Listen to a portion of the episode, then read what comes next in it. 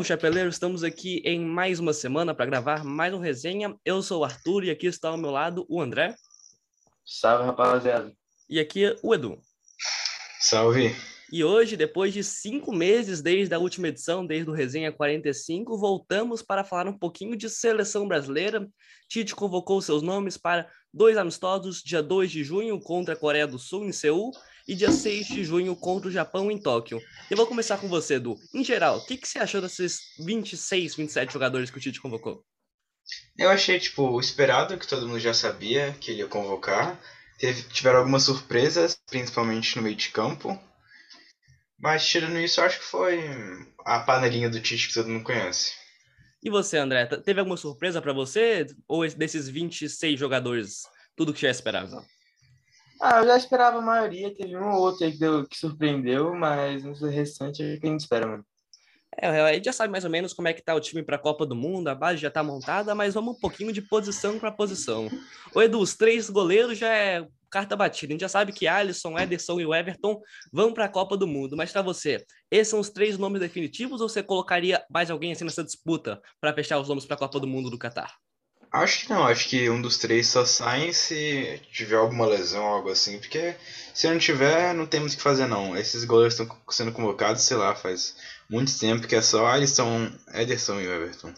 E para você, quem que seria o titular? É, eu acho que seria. Não tem muito o fazer. É o Alisson, né? Apesar de eu achar o Ederson melhor no Manchester City, eu acho que na seleção o Alisson cai melhor. E para você, André, você também acha que o Alisson passa mais segurança pela amarelinha? Também acho, também acho que a temporada dele também é boa. Acho até melhor que o Ederson.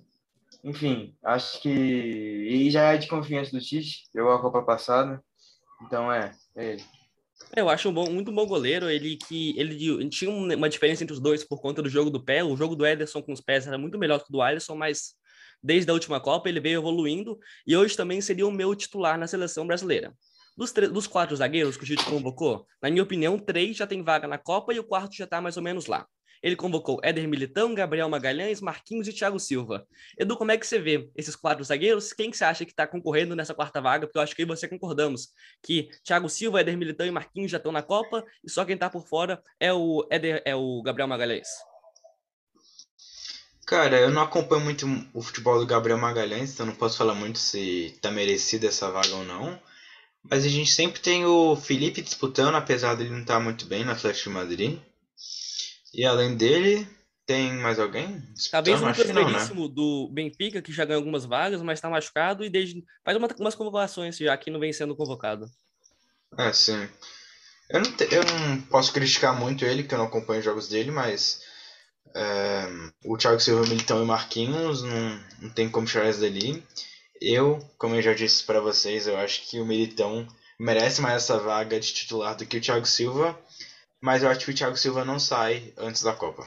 É, eu acho que é uma briga muito boa. Acho que o Marquinhos é, sem sombra de dúvida, nosso melhor zagueiro nesse momento. E Eder Militão e o Thiago Silva tem, fazem uma briga muito boa, em alto nível, principalmente. Eu acho que a zaga, talvez junto com o gol, seja a melhor posição que a gente tenha. Mas por enquanto, ainda vou um pouquinho com o Thiago Silva. Me passa mais segurança, mas eu entendo com perfeitamente você colocar o Militão em nível de jogo para a Copa do Mundo. E para você, André, quem que você acha desses quatro zagueiros? Como é que se formaria a sua dupla de zaga para a Copa do Mundo? É difícil, assim. Eu acho que Costas pela fase, acho que de Militão e de Marquinhos, mas já que sempre é muito constante no Brasil, então é uma decisão muito difícil. Mas hoje, eu acho que, por mais que eu acho que Marquinhos e Thiago Silva tem um baita entrosamento, acho que eu arriscaria mais o Militão, acho que de, de Militão, porque realmente a temporada dele é muito boa. Acho que é isso. E para a quarta vaga, você fecharia com Gabriel Magalhães do Arsenal e coloca, colocaria alguns outros nomes, como Lucas Veríssimo do Benfica e o Felipe do Atlético de Madrid? Pois é, eu acho que sim. Eu pensei que ia ser o Lucas Veríssimo, mas acabou não indo. É, mais que o Benfica não esteja na melhor fase, o Lucas Veríssimo teve problema com lesão e tudo, eu acho que eu tinha muito confiança nele. Me surpreendeu até um pouco a colocação do Gabriel. Mas, pelo que também não é um cara que acompanha muito, o Arsenal não é um time que eu acompanho muito, mas parece ser um bom jogador aí, eu acho um bom teste. Assim. É, no, jogando pelo Arsenal, pelo menos, ele passa muita confiança na defesa. Mas na seleção brasileira, realmente é uma vaga que não é muito utilizada. A gente sempre vê Eder Militão, é, o Marquinhos o Thiago Silva revezando esses três, mesmo quando é um jogo que não vale muita coisa. Mas eu acho que é um bom nome para fechar para o ciclo da Copa do Mundo. Indo agora para os laterais, que me surpreendeu bastante o Tite convocar cinco jogadores para essas posições. Na lateral direita foram com Daniel Alves e Danilo, Daniel Alves do Barcelona e Danilo da Juventus. E na esquerda, Alexandro da Juventus, Alex Telles do United e Guilherme Arana do Atlético Mineiro. André, primeira coisa, desses cinco nomes aí, quem que você levaria para a Copa do Mundo? Quem que você acha que está sobrando aí desses cinco? Não, é, pela verdade, eu não gosto. Eu só gosto do Arana, assim, que eu vejo bom futebol dele ainda. No restante, todos, o Alex Series bem abaixo, o Alexandre bem abaixo, Danilo muito abaixo, Daniel Alves, para mim também nada demais. Tá jogando no Barcelona, mas também não. Eu não gosto muito, acho que é a nossa posição mais carente hoje, é a posição dos laterais, é, de longe. É, e eu não sei como é que a gente vai entrar. Talvez acho que com Daniel Alves e Alexandre. É mais a cara dele. Mas assim, eu acho, acho uma posição bem fraca. Duas, as duas posições mais fracas, com certeza, do nosso time. É, eu tô com o André quando ele disse que a lateral é a posição mais fraca. Mas para você, Edu, como é que você vê os dois laterais titulares para essa Copa do Mundo e quem que você vê na concorrência? Eu concordo com o André. É bem a cara do Tite colocar o velho e o horrível Alexandre para jogar as titulares. Mas, é, na minha opinião, o Guilherme Arana está merecendo titularidade. Faz muito tempo que ele está jogando bem no Galo que é um, o melhor, ou um dos melhores, se não o melhor time brasileiro atualmente. E a gente vê que ele raramente dá oportunidade para Arana começar a titular. O que eu acho absurdo você colocar o Alexandre, que, tipo, não, não, ele tá titular na Juventus? Eu acho que não, né? Sim, ele tá titular, inclusive fez um tá gol no jogo tá? contra o Inter. Os dois, tanto o Alexandre quanto o Danilo, são titulares na Juventus. Hum.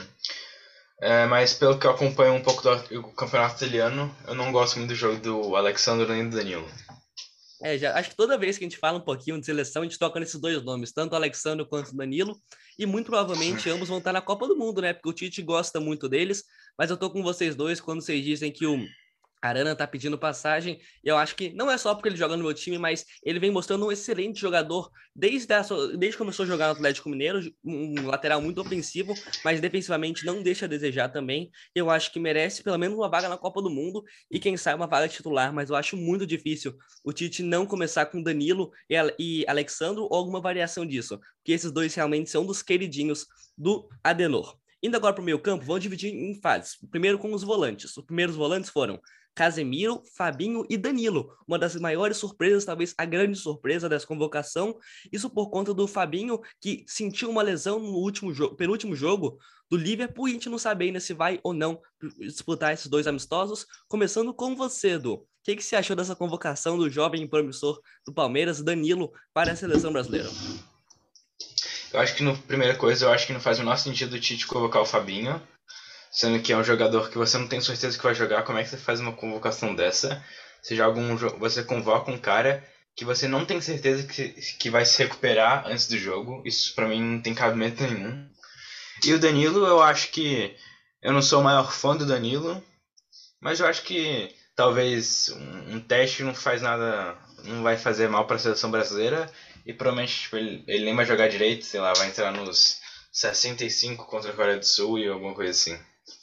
E para você, André, o que, que você achou dessa convocação do Danilo? Talvez a grande surpresa dessa convocação do Tite em geral. Ah, eu achei uma convocação interessante, assim, porque testar um jovem, se seleção é interessante. Ele tem um futuro bem promissor. E, e eu realmente também não esperava, assim, a convocação dele. Visto que, como eu já falei anteriormente, a, geralmente é uma panelinha que o Tite convoca. O Danilo é interessante. É, o Fabinho, na questão do Fabinho, acho que no sentido que talvez tem que negócio dele poder, quando tá lesionado, o jogo trocar, né? O jogador, né? Mas eu não sei como é que funciona amistoso também, mas acho que essa é a mesma coisa. Mas enfim, é, é isso. Acho que o Danilo foi bem interessante assim, para ter sido testado. Merece uma oportunidade sim, mas que eu acho que não vai jogar muito. É, eu tô com vocês. Quando vocês falam que não vai jogar muito, eu acho que assim, para ele é um, um excelente nome para o próximo ciclo para a Copa dos Estados Unidos, México e Canadá 2026. mas para essa Copa do Mundo eu acho que essa posição dos volantes, Casemiro e Fabinho, já está muito bem decidida e outra, outra posição que na minha opinião também já está com as duas vagas garantidas é para o segundo volante, que é estar com Fred do Manchester United, que não joga tanto assim no clube, mas da seleção corresponde muito, e Bruno Guimarães, que está numa crescente na sua carreira desde que foi transferido para o Newcastle. André, faltou alguém nessa posição ou você acha que são esses dois mesmo? Acho que tá justo, eu gosto dos jogadores, é, jogando na seleção principalmente, o Guimarães sempre faz bons jogos, e o Fred começou a se acender na seleção também, mas que, como você falou, no clube não, não corresponda muito, eu acho que é a convocação que vai ser feita na Copa e a convocação que eu também acho correta, acho, por enquanto, para o segundo volante. Não são jogadores geniais, assim, nem, nem tão acima da média, mas são bons jogadores. É, eu ia, acho que fazer a mesma coisa. E você, Edu? Eu acho que também concorda com a gente sobre esses dois jogadores. Eu quero saber, para você, quem que é o titular nesse momento da seleção. Sei que você não é um grande fã do Fred, assim como eu. Real, eu sou um grande fã, mas você é um crítico do Fred. Mas como é que você escalaria essa segunda volância, se você fosse o Tite? Eu acho difícil você pegar também o Fred do Manchester United, que praticamente ninguém tá jogando bem, a não ser do Cristiano Ronaldo o De Gea. Mas eu acho que realmente na seleção ele é uma das melhores opções que a gente tem, mas mesmo assim eu acho que o Bruno Guimarães é o melhor jogador que ele. Ele teve jogando bem desde, desde o Lyon e agora ele é, melhorou ainda mais quando ele foi transferido para o Newcastle e está fazendo uma grande temporada no, na Premier League. É, eu acho que assim, pelos clubes é indiscutível que o Bruno Guimarães vem tendo uma, temporada mais qualificada que a do Fred, mas pela amarelinha o Fred já fez grandes jogos, assim como o Bruno Guimarães. Então eu acho uma posição bem complicada para decidir titular, mas os nomes da Copa do Mundo, a não ser que o Tite invente de tirar o Arthur lá da Juventus e colocar ele na amarelinha, eu acho que são esses dois mesmo. Ficaria muito surpreso se o Adenor não levasse os dois para a Copa do Mundo. E agora mas eu também acho uma coisa que o é, Bruno Guimarães teve menos chance que o Fred na, na seleção. seleção. É. Então a gente não tem como ter esse parâmetro em comparação entre os dois. Eu acho que assim, o Tite prefere o Fred do que o Bruno Guimarães. Eu acho que isso já ficou bem claro nos últimos amistosos, datas FIFA que o Brasil jogou, mas eu acho que o Bruno Guimarães, ainda mais que esses dois jogos são só amistosos, que não vale nada demais, eu acho que seria muito interessante o Bruno pelo menos ser titular em uma dessas duas partidas e entrar ao longo da outra partida, porque eu acho que ele tá pedindo passagem, quem sabe pode até roubar essa vaga do Fred até a Copa do Mundo. Indo na posição um pouquinho mais à frente, aí eu acho que foi a posição mais polêmica o camisa 10, o armador da seleção, o meia mais avançado, é, foram convocados Felipe Coutinho do Aston Villa e Lucas Paquetá. Antes de passar a bola para você, André, só vou trazer a informação que o Coutinho não marcou um gol e não marcou nenhuma assistência desde a última convocação do Tite e muito se pediu Rafael Veiga na seleção. O que, que você acha dessa, desse pedido do Veiga e da convocação do Coutinho, André? Pra mim, o Coutinho tá fazendo uma temporada boa no Aston Villa, assim, boa, assim, nada de genial, mas uma boa temporada. É, o Rafael Veiga, como vocês um bom jogador sim, mas para mim também não. É, acho que convocaria o Coutinho, é, dizendo por mim, acho que ele, o futebol que ele joga é um futebol muito mais. É, além de ser um cara que já vem fazendo bons jogos pela seleção desde 2018, 2017. É, vem fazendo bons jogos pela seleção. É um cara de confiança do Tite. É, e acho que merece sim essa vaga. Por mais que, como você falou, ele não fez gol desde a última convocação. Ainda assim faz bons jogos no Aston Villa, assim, nada de extraordinário, mas bons jogos no Aston Villa, uma liga muito mais difícil que o Rafael Veiga joga, né? O Brasileirão, a gente sabe a diferença técnica e tática do, do, dos dois campeonatos. É, por mais que ele, sim, esteja parceiro do Brasil no momento, se não me engano, são 18 gols que ele já tem nessa, nessa temporada desde o começo do ano aí. É, muitos são de pênalti, claro que também tem assistências, também é um bom jogador, é, bicampeão na Libertadores, ganhou duas Libertadores do ano passado, mas eu acho que. Não, acho que o time para mim lá tá na frente.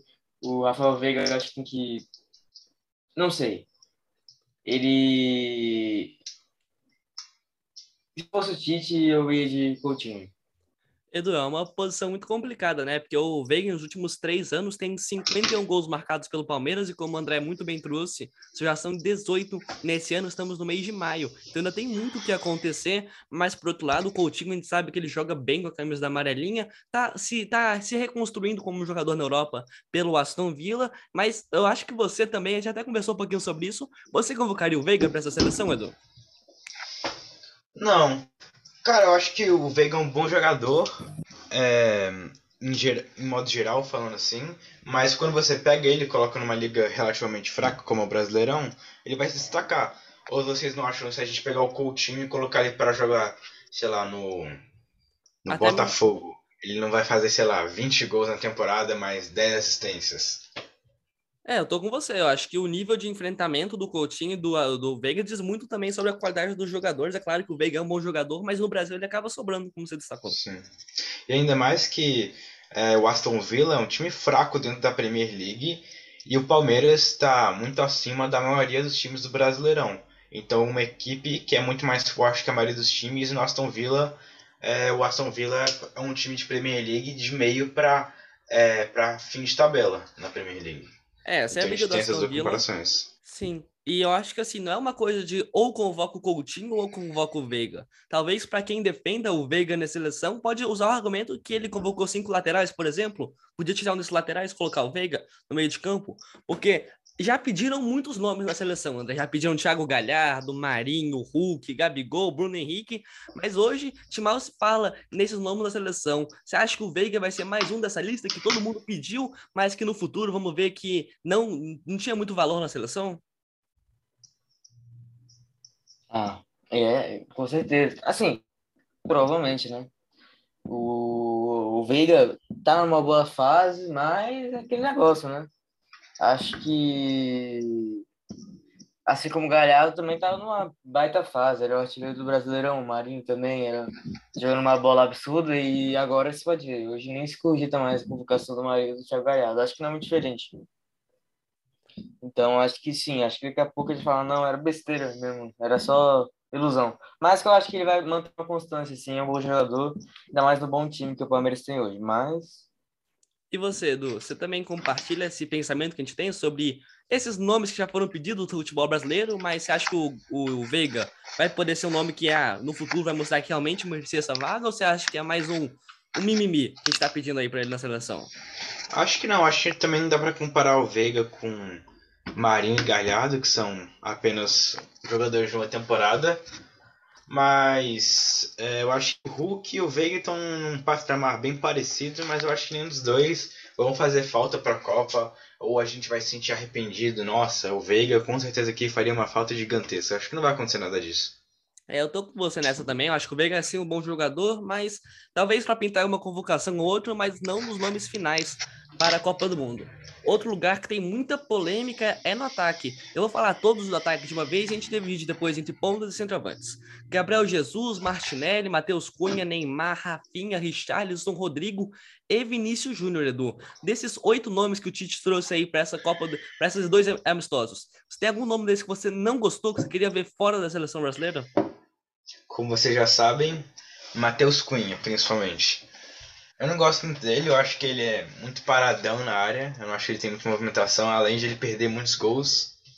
Eu acho que em vez do Matheus Cunha poder colocar um Firmino, cara, pelo amor de Deus, melhor time da Inglaterra atualmente, na minha opinião.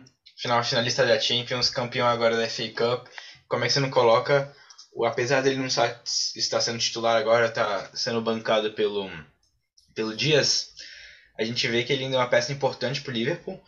E eu acho que não faz o menor sentido o Matheus Cunha ser convocado no lugar do Firmino. Ó, André, para essa posição de centroavante, a gente tem o Matheus Cunha, o Richarlison, o Martinelli e o Gabriel Jesus. São nomes que o Matheus Cunha joga mais na 9, mas Martinelli, Gabriel Jesus e Richarlison joga mais pelo lado do campo. Você está assim como Edu, que faltou o Firmino nessa convocação, mesmo ele tendo mais jogos no banco? É... Acho que sim, acho que o, que o Firmino é uma opção melhor que o, que o Matheus Cunha. É... Calma aí.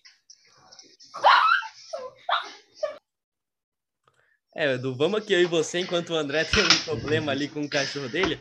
Você sabe que eu sou um grande fã do Matheus Cunha. Eu acho que ele você é um não bom... ganha chão, você faz só pra mim. Não, eu, eu, eu realmente opor gosto do contra futebol mim do, nessa do. Matheus Cunha. Realmente gosto do Cunha, do Fred. Na seleção brasileira, talvez o fato do Firmino ter perdido muito espaço no Liverpool desde que o dia chegou, desde que o Jota chegou, pode ter contribuído. Eu acho que, assim, para a Copa do Mundo, é mais relevante levar um Firmino da vida do que, por exemplo, o Gabriel Martinelli do Arsenal ou o Matheus Cunha. Mas o jogo que o Matheus Cunha fez, as Olimpíadas do Matheus Cunha foram bons jogos. É claro que. Foram tem, horríveis. Tem, tem ele momentos. fez um jogo bom. Ele fez um jogo bom. Tem Cara, momentos. só que- pegaram a final e a semifinal Não e merecia, não falaram. merecia, Matheus. Essa Não Olimpíada merecia. dele foi muito boa. Cara, se você pegar a fase de grupos, foi um jogos horríveis. Ele perdendo gol, tipo, nível David do É, Flamengo. ele, ele teve jogos que ele não jogou bem, mas no final eu vejo como um saldo positivo. Mas aí eu acho que para a Copa do Mundo, realmente, vale a pena levar o Firmino. Firmino é um nome que já está há alguns anos na Europa e tem muito seu valor. Jogando no Liverpool e você foi interrompido pelo seu Castelo André. Eu quero sua opinião aqui, então, sobre essa disputa de Matheus Cunha, Martinelli, Richardson, Jesus e Firmino por esse nove da seleção brasileira. Então, acho que é o que eu falei. Eu acho que hoje o Gabriel Jesus está numa boa fase. É, Por mais que nunca corresponda na seleção, né? Assim, vem, vem fazendo bons jogos no Manchester City, fez um poker esses dias, fez gol na semifinal, quase perdeu, né? Mas a culpa não tá nele, nisso com certeza. Acho que o Richarlison, assim, é um jogador bom. É, óbvio que não é nada extraordinário, mas é um bom jogador. É... Matheus Cunha, eu não gosto dele, não gosto muito. Ah, Não acho que é um jogador ruim, mas acho que o Firmino muito melhor que ele, muito, muito à frente dele. É... Mas eu acho que só, só discordo da contratação, na contratação não, da convocação do Matheus Cunha nesse sentido. Restante, no ataque no geral, eu gostei, achei o certo. É, ainda mais agora que o Firmino tá numa crescente de novo dentro do Liverpool, foi importante no título da FA Cup, jogou seus minutos relevantes. Enfim, eu acho que essa reta final de ano pode fazer o Tite colocar uma pulga atrás da orelha dele para levar o Firmino para a seleção e o Richarlison Jesus, a gente já sabe. São dois nomes de confiança do Adenor e que devem ir para a Copa do Mundo. Agora nas pontas, a gente tem o Martinelli, que joga mais pela ponta mesmo, Rafinha, Vinícius Júnior, Rodrigo e Neymar. Edu, o que, que você achou desses cinco nomes? Eu já te- vou te fazer a pergunta mais importante, que é: se fosse para chegar na Copa do Mundo e ter um titular na ponta esquerda, você ia de Vinícius Júnior ou de Neymar Júnior, Edu? Cara, quem tá merecendo mais é indiscutivelmente Vinícius Júnior, mas como todo mundo sabe, o Neymar é o Neymar. Então não tem como você deixar um cara desse nível, apesar de eu não gostar da personalidade do Neymar, todo mundo tem que admitir que ele é um jogador incrível e que não tem como você deixar ele de fora da Copa. Fora E da Copa não, fora de titular da Copa. É, e dos outros nomes para a seleção, o Rafinha, ou até o Martinelli e o Rodrigo, o que, que você achou dessas outras convocações do Tite? É, eu acho que a Rafinha vem demonstrando um ótimo desempenho na seleção. A gente vê que é, ele e o Anthony começaram a ser convocados juntos, os dois apresentaram ótimos jogos. A gente vê que o Anthony não foi convocado porque ele está lesionado, provavelmente alguém dessa lista vai ter que sair. Talvez ele tire um lateral, ou talvez ele tire alguém mesmo do ataque, não sabemos ainda o que ele vai fazer, porque a gente, nas pontas eu acho que é nossa posição mais disputada. A gente tem Vinícius Júnior, Neymar, é, Rodrigo, Anthony e Rafinha. São ótimos nomes que estão jogando muito bem atualmente. É, mas, na minha opinião, a gente devia jogar com é, o Neymar, Anthony e com o Gabriel Jesus de 9. E para você, André, eu faço, eu estendo a mesma pergunta que fiz pro Edu. Quem que você colocaria na, na titular na Copa do Mundo? O, Rod- o perdão, o Vinícius Júnior ou o Neymar? Pode parecer loucura, mas eu entraria com o Neymar de meia, De meia? de 10. De De 10? 10, de 10. Acho que ele funciona nessa posição. Não é loucura, ele joga nessa posição em alguns jogos do PSG. Então não acho tão loucura. Eu entraria com o Vini Júnior, Gabriel Jesus e Rodrigo. É, eu gosto muito dessa. Rodrigo titular? Entrava. Acho Rodrigo, Cara, tem o Rafinha? Você está resumindo, mu você tá resumindo muito a temporada dele em um jogo excepcional, cara. A temporada dele, se você pegar os números, não é nada demais. Essa é a verdade, cara. Eu acho que se você comparar dele com o Anthony, mano, foi mal. Acho Acho. que assim, é a mesma coisa. Tipo assim, se não for melhor. Ainda- E sendo mais decisivo num jogo que trouxe o, o Neymar para o Neymar. Eu vou pesquisar pra estatísticas e já te falo. Mas assim, ô André, eu- se a gente for pegar as atuações da seleção brasileira, é indiscutível que, pela, que tem dois nomes, pelo menos, na frente dele: o Anthony e o Rafinha. Os dois jogadores já foram titulares juntos em jogos importantes da seleção brasileira, nas eliminatórias da Copa do Mundo. Lembro do jogo contra o Uruguai, que os dois jogaram muito bem. E eu não sei se o Rodrigo tem toda essa bola. É, Ele não estava até sendo convocado recentemente. Eu acho que na Copa do Mundo, onde vai ter muita pressão, onde todo mundo vai estar de olho no ex, no caso do Brasil, não sei se ele é o nome de confiança do Tite. Mas voltando ao que você trouxe, enquanto o Edu tá procurando as estatísticas de Anthony e de Rodrigo, é, eu gosto muito dessa ideia do Neymar de 10, mas é uma ideia um pouco ortodoxa, porque a gente vai vendo na seleção brasileira. Claro que é, seria um time um pouco mais ofensivo, por exemplo, com Casemiro, Paquetá e Neymar no meio de campo, e aí ataque mais com os meninos. Mas eu gosto dessa ideia para jogos importantes. Mas a gente vê como o Neymar rende muito bem na seleção brasileira, essa dupla de Neymar e Paquetá, um na ponta e um no meio de campo. E no ataque eu tô com vocês dois. Eu acho que o Jesus, mesmo não tendo marcado nenhum gol na última Copa do Mundo, tendo ficado marcado por isso, eu acho que ele merece sim ser o 9 da seleção. E aí na ponta direita eu iria ou com o Anthony ou com o Rafinha. Se eu não me engano, o Anthony joga na esquerda, né, Edu? Mas eu acho que ele também consegue quebrar esse galho pra gente na direita. É, ele consegue jogar nas duas pontas, mas a esquerda é a que ele é, joga mais. E você Mas, conseguiu. mas, Pode falar. inclusive, eu acho que o Neymar podia jogar na ponta esquerda e e o Vinícius Júnior, pra mim, ele também consegue jogar na ponta direita. Eu acho que não seria uma loucura também isso acontecer. É, mas eu acho que assim, tem- o Tite tem que querer muito para ir colocar tanto o Neymar quanto o Vinícius Júnior, seria. Cara, pra mim, os dois têm que entrar. Não tem, não tem, tipo, não tem, não tem opção. Na Copa, os dois têm que entrar. Tipo assim, se não entrar nenhum dos dois, é. Sei lá, mano, você tá perdendo muito com isso, sabe? É, assim, eu acho que o melhor brasileiro na fase ofensiva essa temporada, eu acho que todo mundo aqui concorda, que é o Vinícius Júnior. Aí então, vamos ver como é que o Tite vai testar os dois em campo. Eu espero que nesses amistosos tenha alguma coisa nesse sentido, porque eu acho realmente impossível o Tite entrar sem o Neymar em campo. E talvez o Vinícius Júnior tenha que ficar para o segundo tempo. Porque, assim, eu acho que, mesmo não estando numa fase tão boa assim, André, eu acho que o Neymar Júnior é impossível. Ele, ele, ele é nosso jogador com maior importância, maior relevância. E dentro de Eu campo. também concordo. Eu concordo. Mas, assim, eu acho que. Por isso mesmo, eu acho que não tem como o Vini Júnior entrar no lugar do Neymar no segundo tempo. Tipo assim, não tem como. Acho só uma situação muito específica do jogo, sabe? Por isso, ele é o jogador mais importante, ele é que muda. Mesmo não tendo uma seleção, ele sempre na seleção joga bem o Neymar. Então acho que é esse negócio, né? É, Eu consegui aqui as estatísticas. O Anthony tem 12 gols e 11 assistências. O Rodrigo tem é, 10 gols e 6 assistências. é, é e um. contando, né? Contando que o, que, que o Rodrigo joga uma liga de mais alto nível, comparado ao, da Holanda. Sim, evidente, evidente. Mas assim, eu acho que o, Anthony ele tem mais moral com o Tite. Eu não sei como é que você vê isso, André, mas eu acho que o, na escadinha, na hierarquia dos pontos, o Rodrigo tá bem lá embaixo, na minha opinião. Eu também acho, eu também acho.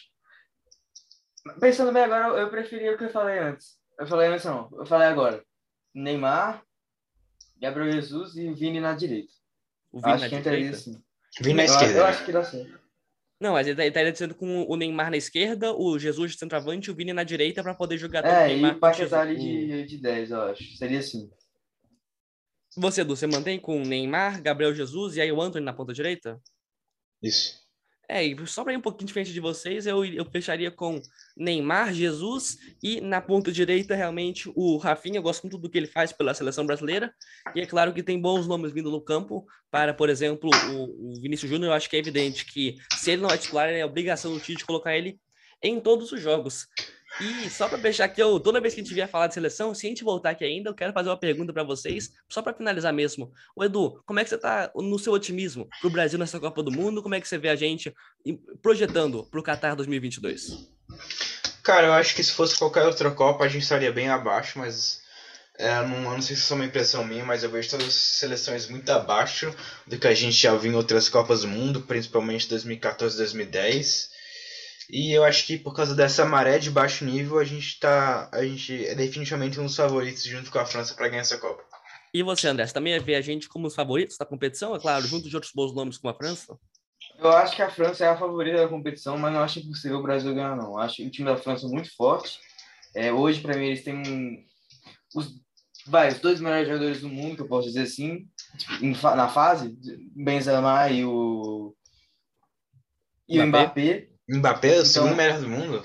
Não, é brincadeira. Não, né? não acho que não de temporada, mas acho que sim, de qualidade, assim. Porque eu vejo ele num time muito abaixo e ele jogando uma bola muito acima, entendeu? Cara, é Na muito minha absurdo você falar que o PSG é abaixo. O PSG tem Messi, Neymar, Verratti, Mas é Keylor Navas, é Donnarumma, é- Marquinhos. É, E cara, exatamente, é isso. É isso que, eu, isso que eu quero dizer. Ele, mesmo com esses caras, ele se destaca muito mais do que eles. Mesmo com, com, com- acho que gente que era para destacar o Messi e o Neymar, pelo, pelo esperado, era para fazer mais. E o, o Mbappé, eu acho que sozinho ele faz muito mais. Joga um, jogou uma bola, se você pensar numa média, assim, mas seja uma coisa diferente. Jogou mais bola do que Verratti, do que, do que Neymar, do que Messi.